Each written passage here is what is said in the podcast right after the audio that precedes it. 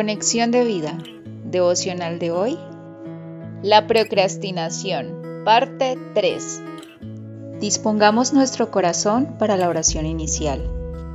Padre, me estás llevando a comprender cada vez más que a este conocimiento de tu palabra le tengo que añadir acción, pues como me lo has enseñado, más bienaventurado es aquel que no solo se contenta con oír tu palabra, sino el que termina practicándola. Amén. Ahora leamos la palabra de Dios. Santiago capítulo 1, versículo 22.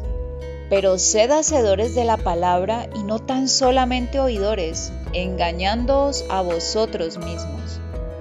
La reflexión de hoy nos dice, ¿Has reflexionado sobre cómo hay cosas que utilizamos como justificación para procrastinar? El día de hoy Dios nos revelará una, la oración. ¿Quién pensaría que en ocasiones aún la oración la usaríamos como excusa para procrastinar? Y a través de una situación en particular que vivió Moisés, veremos el por qué decimos esto. Si nos dirigimos al libro de Éxodo capítulo 14, podremos ver cómo las escrituras nos relatan que el pueblo de Israel, habiendo sido sacado de Egipto gracias a la mano poderosa de Dios y usando a Moisés como instrumento, se encontraban frente al Mar Rojo. Al estar los israelitas en aquel lugar, daban la impresión ante el faraón que estuvieran encerrados entre la tierra de Pijairot y el desierto. Y precisamente esto era lo que Dios quería que los egipcios creyeran, pues al creerlo daría como resultado que el faraón y su ejército salieran tras el pueblo escogido de Dios para perseguirlos. Y una vez esto hubiera sucedido, el Señor pudiera mostrar su gran poder ante ellos, su pueblo y el mundo en general, para así ser glorificado por todos. Pero, ¿Qué pasaba en ese instante con Moisés y el pueblo de Israel? El pueblo estaba desesperado porque sabían que venían tras ellos y pensaban que si eran capturados morirían en ese momento.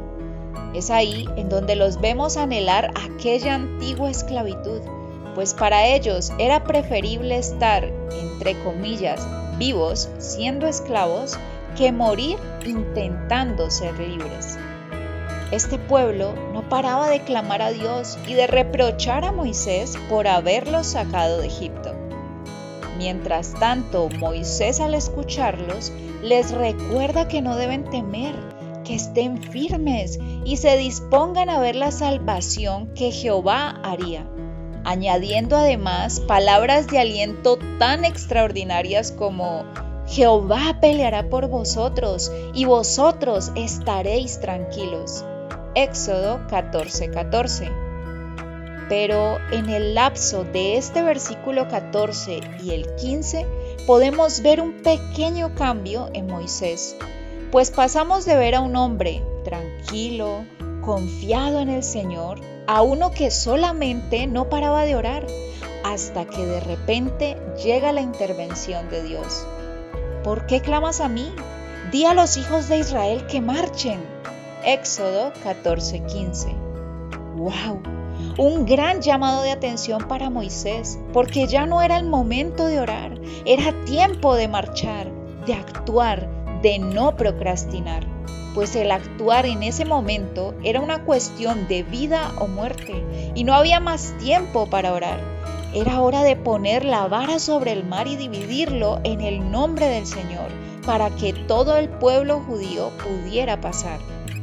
Hermanos, la oración es vital, pero no la podemos tomar como excusa para procrastinar, pues si algo hemos aprendido de Jesús es que se necesita orar y actuar. Pensemos, ¿qué estamos perdiendo mientras estamos sin movimiento o sin cumplir con lo que Dios nos ha encomendado?